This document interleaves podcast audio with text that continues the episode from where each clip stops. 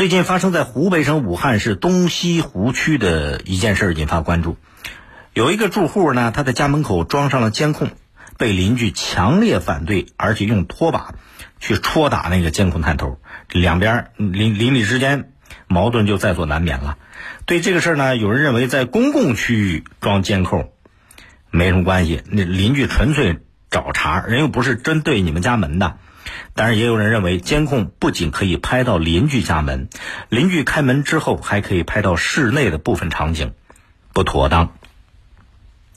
其实这一类的邻里冲突，生活当中不少见。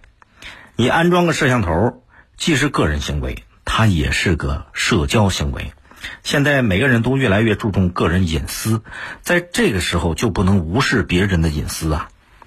当然，邻里生活里边无意当中的窥探也不能百分之百的避免杜绝。可是这摄像头，你天天在门口那装着，全天候拍摄，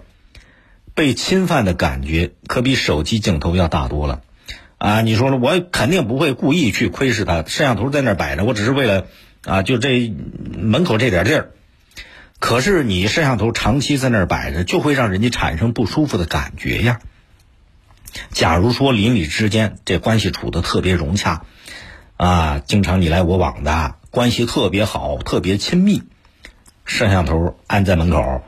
被侵犯的感觉也不会太强，哎，甚至还可以共享摄像头它的这种安全保护的功能。可是你要没到这个交情的份上，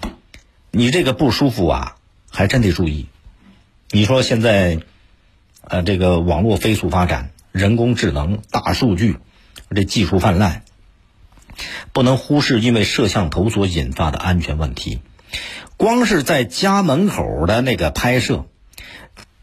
它也非常有可能累积起来邻居出入的情况，啊，亲朋好友的往来，快递收寄这些碎片化的个人信息，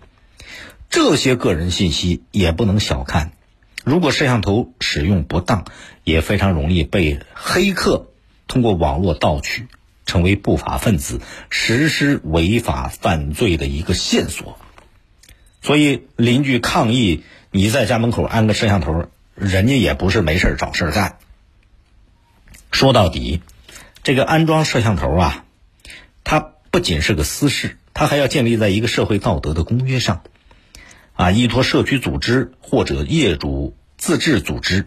约定邻里社交活动的公共规范，明确安装摄像头的拍摄区域以及拍摄内容。这个矛盾争议，就把它消灭在摄像头安装之前。包括摄像头的使用和管理，也得接受邻里之间相互监督，用良俗公约建立互信的关系，避免随意。操控摄像头的视角，